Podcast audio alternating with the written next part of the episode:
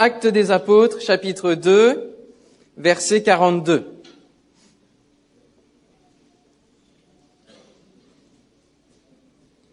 Le thème de ce matin, c'est dans la suite de la série Retour aux sources, épisode 3, et nous allons voir ensemble ce matin l'ADN ecclésial.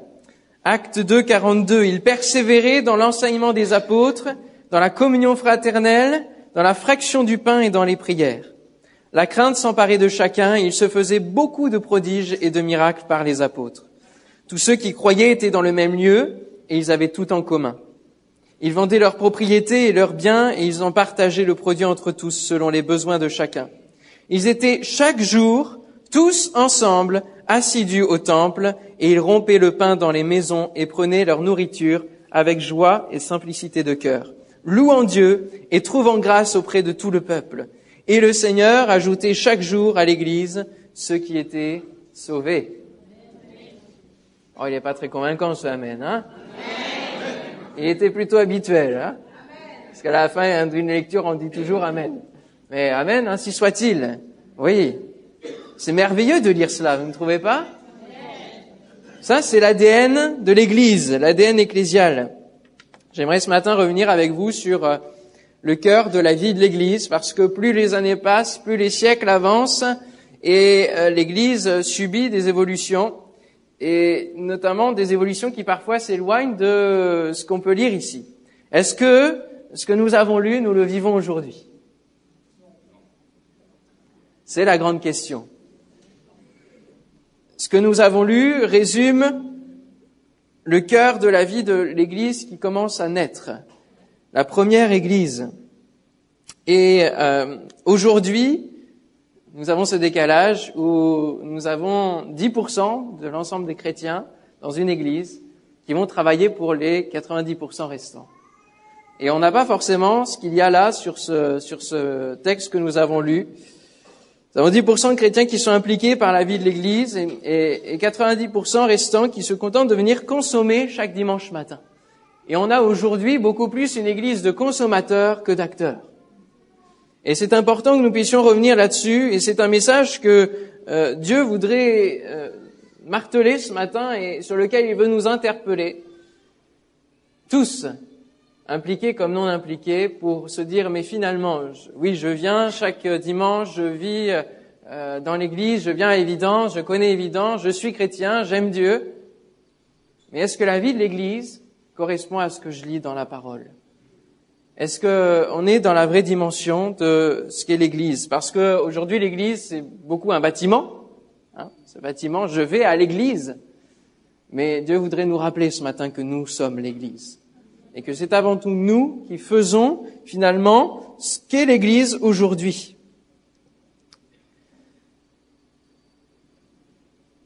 Et c'est vrai que le modèle de l'Église s'est un peu diversifié, en tout cas s'est orienté différemment.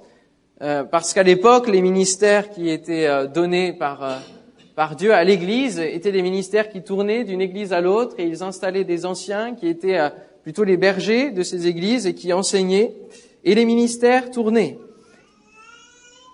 Et c'est important de comprendre qu'il y a un fossé entre ce texte et aujourd'hui. Alors c'est vrai, il y a des nombreux siècles qui sont entre les deux, mais c'est une raison? Est-ce que l'usure du temps a raison de l'Église? Alors, quel est l'ADN de l'Église? Ils étaient tous ensemble chaque jour assidus au temple, dans les maisons. Ils, euh, ils travaillaient tous. Ça ne veut pas dire qu'ils étaient tous au chômage et qu'ils avaient le temps d'être tous ensemble, n'est-ce pas? Non. Non, non, ils travaillaient sûrement, ils avaient tous des activités, comme Paul à un moment donné a dû reprendre son activité de faiseur de tente. Mais tous s'investissaient dans l'Église de manière à ce que la charge globale soit moins, lourde. Beaucoup de chrétiens aujourd'hui comptent sur le pasteur et sur euh, tout ce que peut faire le pasteur dans l'Église, parce que le pasteur est payé pour ça. C'est un peu ce qu'on entend des fois. Et euh, on compte sur le pasteur pour euh, faire les chants, pour apporter la prédication. Bon, ça, quelque part, c'est normal mais on compte sur le pasteur pour, pour plein, plein de différents euh, domaines dans l'Église, pour euh, installer la salle, pour euh, etc., etc. parce qu'il est payé pour cela. Non, ce n'est pas comme cela que Dieu a voulu l'Église de Dieu, a voulu son Église. C'est Jésus qui bâtit son Église. Amen. C'est lui qui bâtit son Église. Et il n'a pas euh, cette vision-là de la dimension de l'Église. Ce n'est pas seul le pasteur qui doit faire, qui doit animer finalement son, le bâtiment dans lequel il est. Euh, et ce n'est pas son Église. C'est l'Église que Jésus construit. Et il veut la construire avec chacun d'entre vous. Et pas seulement avec l'équipe pastorale. Les bergers à l'époque étaient des anciens remplis du Saint-Esprit, mis en place dans les églises, et les ministères dont tournaient d'église en église pour construire, édifier, encourager les églises et en ouvrir d'autres. Est-ce que vous n'avez pas soif que Évidence grandisse? Et d'une manière plus globale, que l'Église de France grandisse Qu'il y ait des églises dans chaque, chaque commune de France Des églises où on proclame la parole de Dieu, où on proclame la vérité. Alors pour cela, il faut que chacun soit, prenne part à la vie de l'Église. Alors pour eux, non, ce n'était pas une notion de répétition, mais une notion de persévérance dans l'enseignement des apôtres, dans la communion fraternelle, dans la fraction du pain et dans les prières. Nous avons ici quatre éléments. Des persévérances qui euh, permettaient aux, aux disciples de voir le royaume de Dieu s'installer sur terre et attendre ensuite d'hériter du ciel. Pour beaucoup aujourd'hui, la parole, la communion fraternelle, la Sainte Seine, les prières, ce sont des habitudes, ce sont des, des, coutumes et des choses qui peuvent des fois paraître lassantes dans la vie d'un chrétien, qui peuvent paraître répétitives. Oui, bon, je, je vais à l'église parce que j'en ai l'habitude, parce que je suis chrétien, parce que c'est l'héritage de ma famille, parce que c'est... Euh, on peut trouver d'autres raisons qui font que on ne vient pas à l'église forcément avec cœur. On vient parce que euh, c'est euh, dans, dans les habitudes de, de mon pays aussi, parce qu'on représente différentes communautés. Dans mon pays, on est presque tous chrétiens, de père en, en fils. Et donc je viens à l'église. Non, il y avait cet ADN, la parole. Pourquoi il y a la parole? Pourquoi il persévérait dans la parole? Parce que la parole est le fondement on a parlé de long en large l'an dernier avec la série du plan Vigiparole. C'est le fondement sans laquelle l'Église ne peut tenir debout. S'il n'y a pas de parole, si vous enlevez la, la Bible de l'Église, sur quoi vit-elle? Dans quelle optique marche-t-elle? C'est le fondement. Pourquoi il persévérait dans la communion fraternelle? Parce que c'est la pratique nécessaire sans laquelle l'Église ne peut impacter son environnement.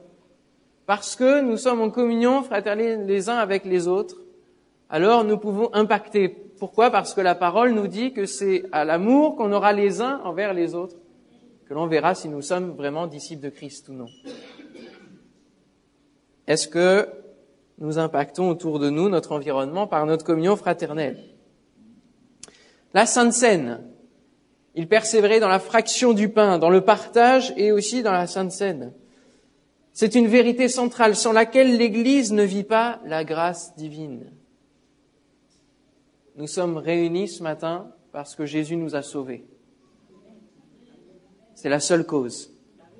On pourrait se réunir d'une autre manière, pour euh, différentes autres raisons, parce que nous faisons partie du Lions Club, par exemple, parce que, euh, je sais pas, euh, nous sommes dans la même entreprise, alors il y a ce, on se réunit ensemble. Non. L'Église se réunit parce qu'elle vit dans la grâce de Dieu. Et elle partage et elle se remémore chaque semaine la Sainte Seine et ce sacrifice de Christ parce que Dieu nous l'a commandé, mais surtout parce que nous ne voulons pas négliger un si grand salut. Alléluia. Et puis, nous avons les prières. Les prières, sont nécessaires à l'Église parce que c'est l'arme puissante sans laquelle l'Église ne tient pas dans l'adversité. Et dans le mot original, le mot grec, prosuké, c'était un endroit pour les Juifs, peu importe euh, si c'était dans la synagogue ou au-delà, euh, ça pouvait être dehors, mais c'était, ça symbolisait le lieu de rassemblement pour prier. Et laissez-moi vous rappeler que l'Église n'est pas un bâtiment, mais que l'Église c'est chacun de nous et c'est nous qui faisons l'Église. Et c'est votre persévérance dans chacune de ces choses, dans cet ADN de l'Église, que vous ferez que l'Église avancera. Ils, persévéraient dans tout cela, pourquoi? Parce qu'ils étaient ensemble. Amen? Est-ce que nous sommes ensemble ce matin? Est-ce que on peut mettre l'image d'après qui nous parle de l'ADN ecclésial Vous savez ce que c'est qu'un ADN C'est une euh, composante de notre corps qui nous donne tous nos gènes et qui fait ce que nous sommes aujourd'hui, qui permet le développement de nos cellules, etc. Et est inscrit dans l'ADN toute notre vie. Et dans l'Église, l'ADN, c'est comme je l'ai dit, la communion, la prière, la parole, la Sainte Seine, tout cela qui est réuni et qui est, vous savez, c'est en spirale et qui est réuni aussi par le Saint-Esprit. Le Saint-Esprit vient réunir l'Église par nous-mêmes, avec nos caractères, avec euh, nos parcours différents. Dans quelle autre occasion et par quel autre moyen nous nous serions réunis? Si ce n'est par la puissance du Saint-Esprit, qui est venu convaincre notre vie de péché, de justice, de jugement, et qui nous amène à vivre ensemble cette dimension de la vie de l'Église. Ils persévéraient dans tout cela parce qu'ils étaient ensemble. Et le mot ensemble en grec, c'est homo tumadon. Et de ces deux mots, c'est à l'unisson et avec la même passion. Est-ce que vous êtes animé de la passion de Christ ce matin? Est-ce que vous êtes bouillant pour le Seigneur? Amen. Est-ce que vous êtes rempli de l'Esprit de Dieu? Qui nous donne cette passion? Qui nous réunit pour être le corps de Christ? C'est l'œuvre du Saint-Esprit. Avant la Pentecôte, les disciples retournaient un peu les uns, euh, les uns à leurs occupations et il n'y avait pas cette unité. Quand Christ est parti, louaient Dieu, ils sont partis à Jérusalem, mais il a fallu que le Saint-Esprit vienne pour sceller cette union. Sceller cette union. L'Esprit, le Saint-Esprit nous communique ce nouvel ADN et nous donne de vivre la dimension de l'Église. L'ADN se trouve dans chaque cellule, dans chaque membre du corps. il permet le développement, le fonctionnement qui va être pour notre corps et aussi la reproduction. C'est ce qui permet la reproduction. Et euh, cet, cet esprit nous donne l'ADN pour vivre des projets qui vont nous unifier. Est-ce que vous vous rappelez le projet de la fête de Noël? Oui? On a réussi à réunir 130 bénévoles sur l'ensemble des huit départements qu'on avait à l'époque, on en a 10 aujourd'hui. Et 130 bénévoles. Rappelez-vous, pour tous ceux qui se sont investis, les moments qu'on a vécu de prière, d'organisation, et, on sentait là une dynamique. C'est ça, cet ADN divin que Dieu veut nous donner. De pouvoir faire des projets ensemble. De pouvoir avancer ensemble dans des projets où on, on va toucher les âmes, les cœurs. Alléluia. Que nous puissions vivre, pourquoi pas, chaque dimanche, cette dimension, cet ADN de la vie de l'Église, où les barrières des cultures, les mentalités, les différences tombent et où nous sommes réunis simplement par le Saint-Esprit pour la même cause, à savoir le salut des âmes. Pour faire connaître cette parole, comme euh, le priait Patrick tout à l'heure, il disait, nous avons ce privilège de connaître la grâce de Dieu. Nous avons ce privilège. Pourquoi ne pas le communiquer? Pourquoi être égoïste et ne pas le communiquer à ceux qui nous entourent? Alors d'où vient cet ADN de l'Église. De qui nous vient-il en premier lieu? De celui qui bâtit son Église, de Jésus. L'héritage de cet ADN, parce que l'ADN se transmet hein, de génération en génération, l'ADN de l'Église est transmis par Jésus, par le moyen du Saint-Esprit, et il dira, la première mention de l'Église se trouve dans Matthieu chapitre 16, verset 18 où il est dit, Et moi, je te dis que tu es Pierre, et que sur cette pierre je bâtirai mon église, et que les portes du séjour des morts ne prévaudront point contre elle. Alléluia. Les portes du séjour des morts ne prévaudront point contre elle. La véritable Église est une Église protégée par le Seigneur, une Église où l'ennemi ne peut rien faire si Dieu ne le permet.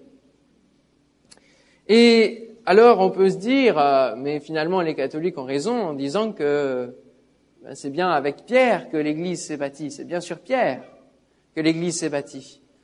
Et Jésus ici parle de la confession de foi que Pierre va prononcer avant, en disant tu es le Christ, le Fils du Dieu vivant. Il va dire cela face à Jésus. Quand Jésus demande mais, qui dit-on que je suis? Et lui il va dire tu es le Christ, le Fils du Dieu vivant. Et Jésus va lui dire, c'est sur cette pierre, sur cette confession de foi que je vais bâtir mon Église. Et Jésus bâtit son Église avec ceux qui croient. C'est ce qu'il dira dans Marc 16, 15. À ceux qui auront cru, ils chasseront les démons, ils guériront les malades, ils parleront de nouvelles langues, mais que seulement à ceux qui auront cru. Amen. c'est sur la confession de foi de Pierre et c'est sur notre foi que Jésus nous réunit ce matin. Est-ce que vous avez la foi? C'est sur cette confession de foi. C'est pour cela qu'il n'y a pas de petits et de grands chrétiens dans l'Église. C'est pour ça qu'il n'y a pas de hiérarchie où il y a un, pape et puis un sous-pape et puis des sous-papes, etc. Non. Nous sommes tous égaux devant le Seigneur. Alors certes, il a donné des ministères à l'Église pour l'enrichir, pour lui donner une vision, pour la conduire. Mais il n'y a pas de petits chrétiens et de grands chrétiens. Il n'y a pas de, de, chrétiens euh, euh, spirituellement très très bas et spirituellement très très haut, très très spirituels. À l'école biblique, on les appelait les TTS. Non, ça n'existe pas. Il y a une communauté de croyants qui adorent un, seul Dieu, qui sont qu'un cœur et qu'une âme, face au Seigneur, qui ont tous besoin de la même grâce, tous besoin du même amour qui vient nous toucher, tous besoin de la même transformation de cœur et de caractère. Et c'est pour cela que vous avez tous et que nous avons tous notre place dans l'Église pour la construire avec le Seigneur. Ça, c'est l'héritage de Jésus. Et puis, il y a l'héritage au fur et à mesure des siècles. Parce que, comme je l'ai dit, l'ADN de l'Église s'est vu modifié. Vous savez qu'aujourd'hui, on arrive à, décrypter les ADN et à voir un peu dans, le corps pourquoi il y a des transformations, il y a des malformations.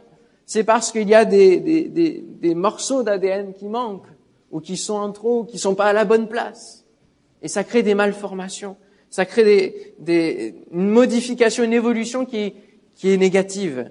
Et l'Église, euh, parfois, est soumise aussi à ce changement. Et au fur et à mesure des siècles, il y a l'ADN de l'Église qui s'est transformé. Et la place de la communion fraternelle, la place de la prière, la place de la parole, la place euh, de la Sainte Seine, euh, on peut à peu laisser place à d'autres choses ou se sont modifiés ou ont réduit pour laisser place à des déviances. Lorsque l'Église touche à son ADN, en acceptant le compromis avec le monde, en mettant son intérêt dans les richesses de ce monde, elle évolue mal et elle dévie. Et euh, nous sommes dans les 500 ans de la réforme. Et la réforme est née à cause de quoi? À cause d'une modification de l'ADN de l'Église. Et parce que un homme a su laisser Dieu interpeller son cœur en lisant la Bible et, se dire mais il y a un bug entre ce que je vis dans l'Église aujourd'hui et la parole de Dieu que je lis. Cet homme, c'est Luther, bien sûr, et il, il a insufflé cette réforme, mais c'est Dieu qui a touché son cœur pour qu'il puisse réformer l'Église, parce que l'Église disait à cette époque-là que le salut pouvait s'acheter avec des indulgences.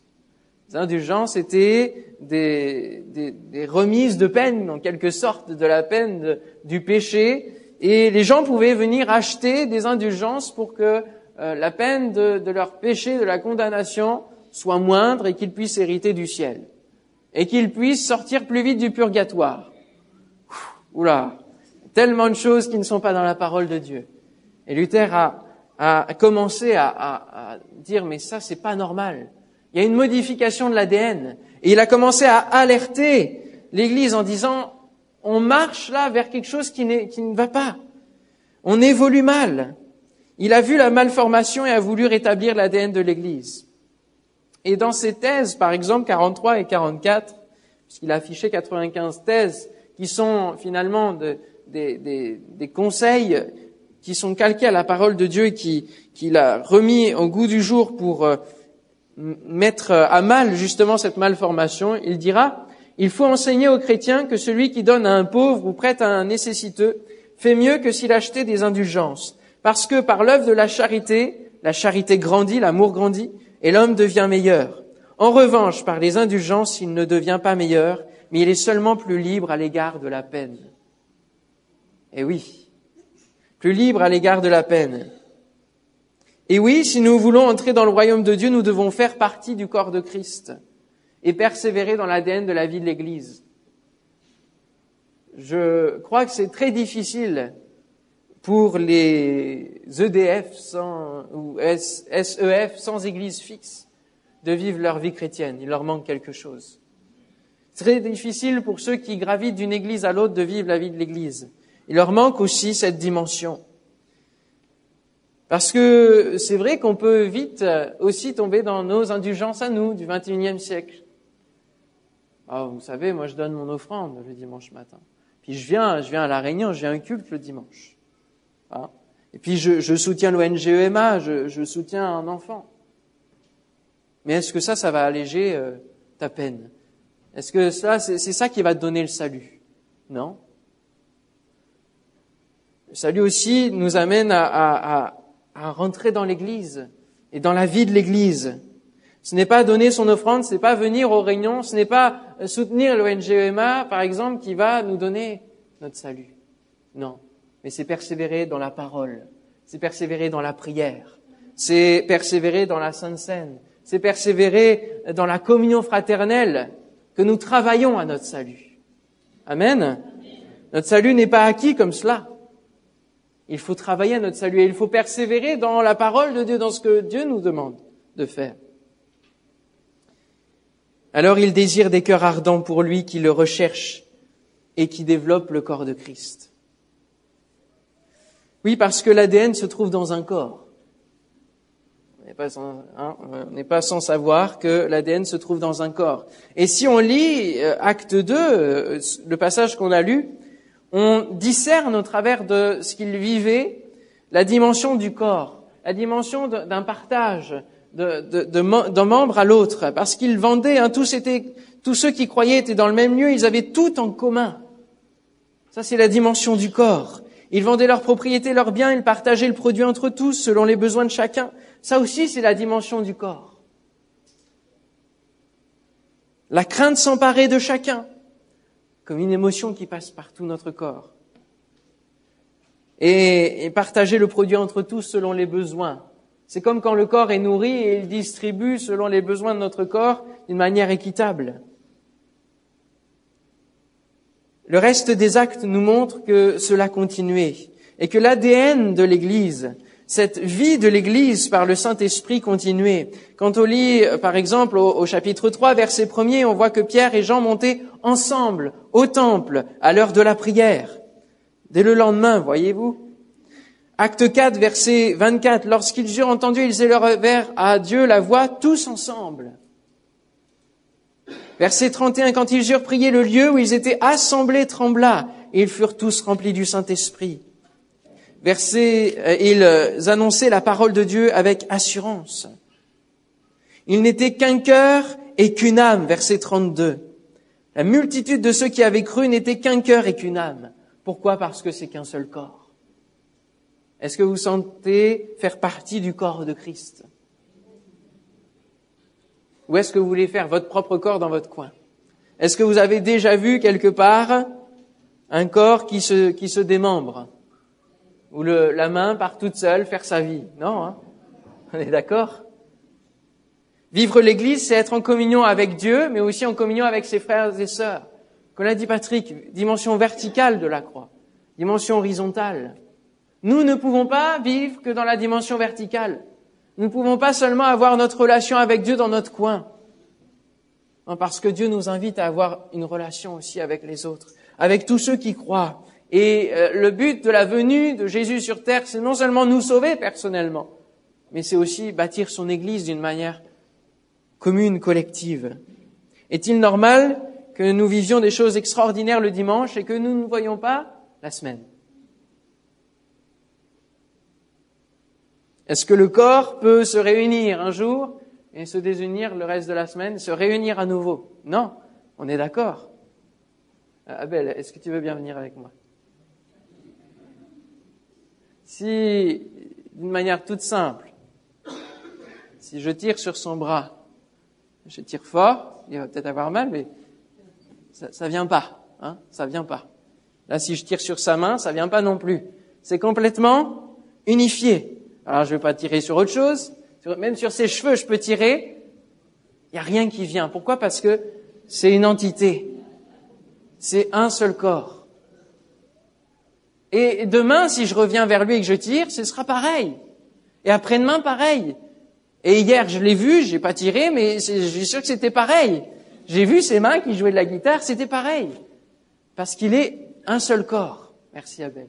Et nous aussi, nous sommes un seul corps.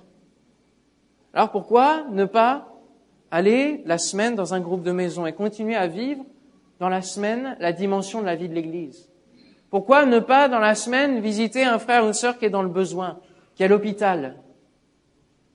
Moi j'aimerais vous connaître tous. C'était mon objectif de septembre de dire il faut que je connaisse tout le département français. Il faut que j'arrive à retenir les prénoms, à connaître un peu plus ce que vivent les gens, etc.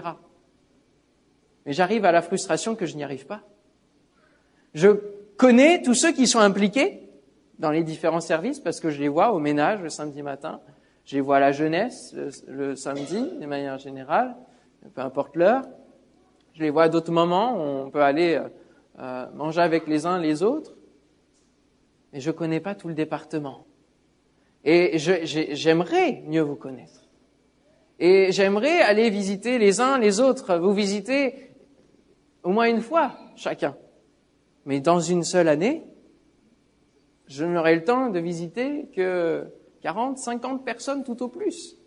Parce que j'ai un emploi du temps, parce que j'ai euh, la radio, parce que, etc., etc. On a tous nos emplois du temps. On est tous pris. Alors pourquoi ne pas aller vivre la dimension de l'Église tous ensemble et ne pas compter que sur les pasteurs? Et d'aller visiter l'un qui est dans le besoin, aller aider peut-être au déménagement d'une autre personne?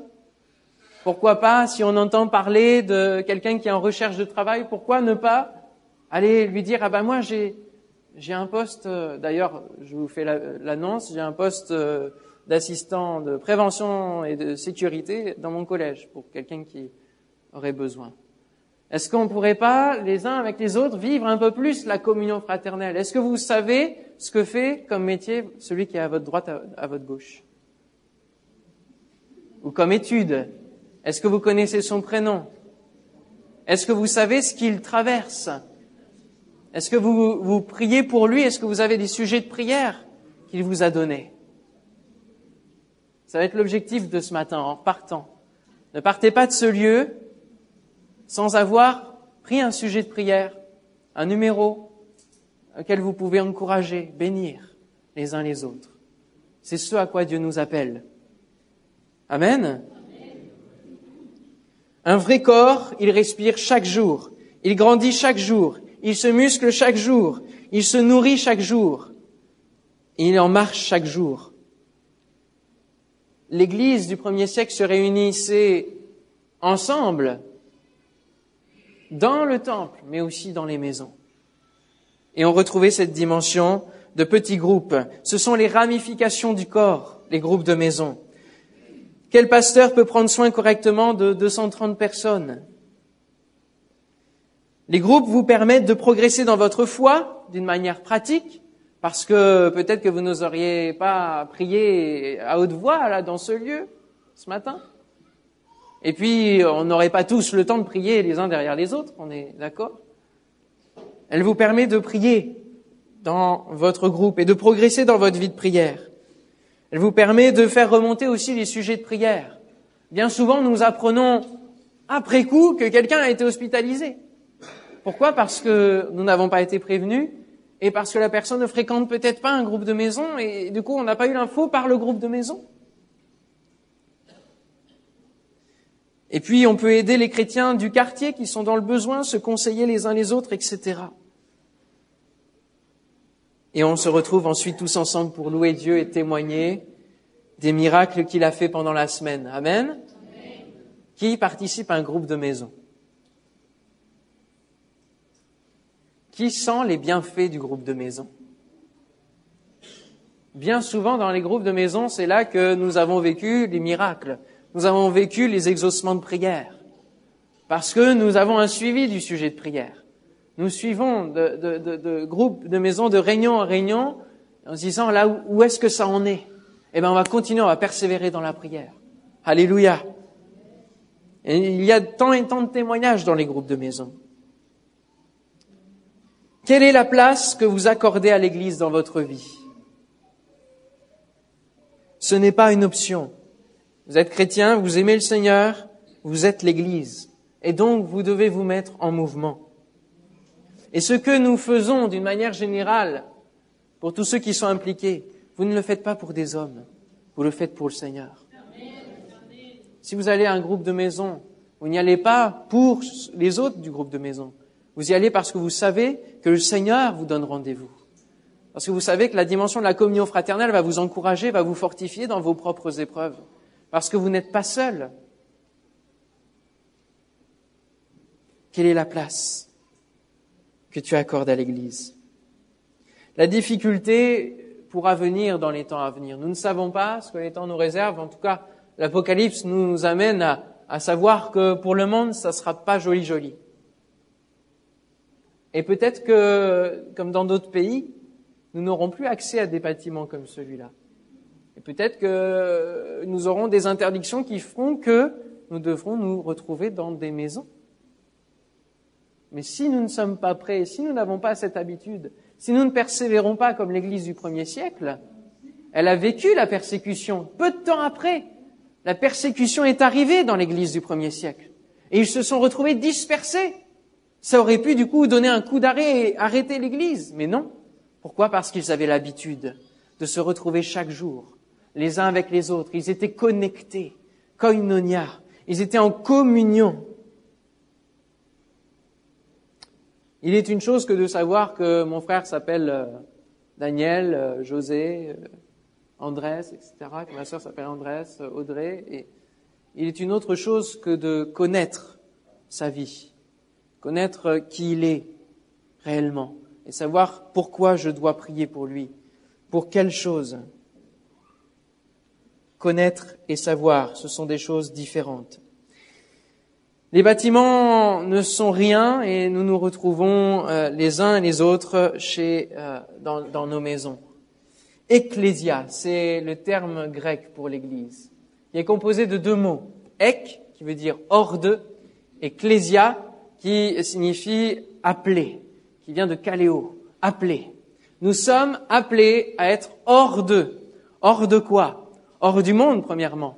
Nous avons un ADN différent que celui du monde hors du monde pour nous rendre saints, pour que l'Église devienne sainte, mais aussi appelé hors quelque part du bâtiment de l'Église, tout simplement, pour aller dans les maisons, pour aller où Dieu nous, nous appelle. On va lire pour terminer Éphésiens chapitre 5, verset 14. Éphésiens chapitre 5, verset 14.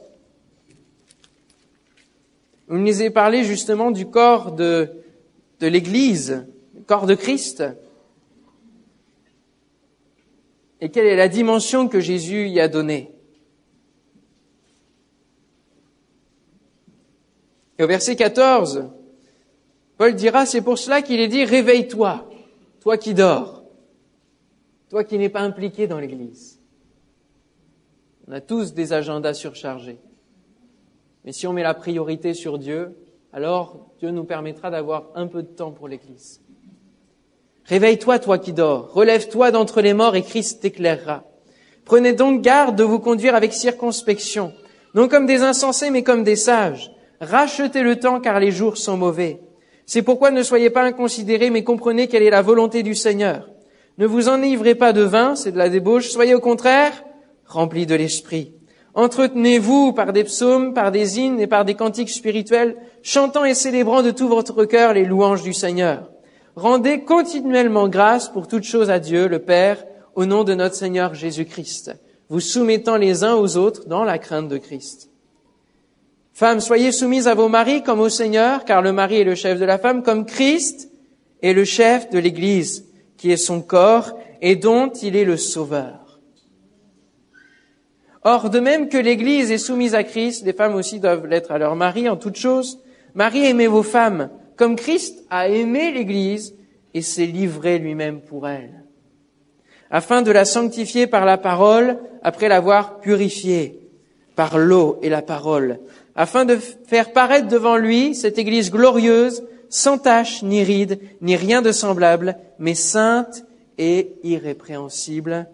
Amen. Christ s'est livré pour l'Église, pour que l'Église soit rachetée par lui. Il est le sauveur de l'Église.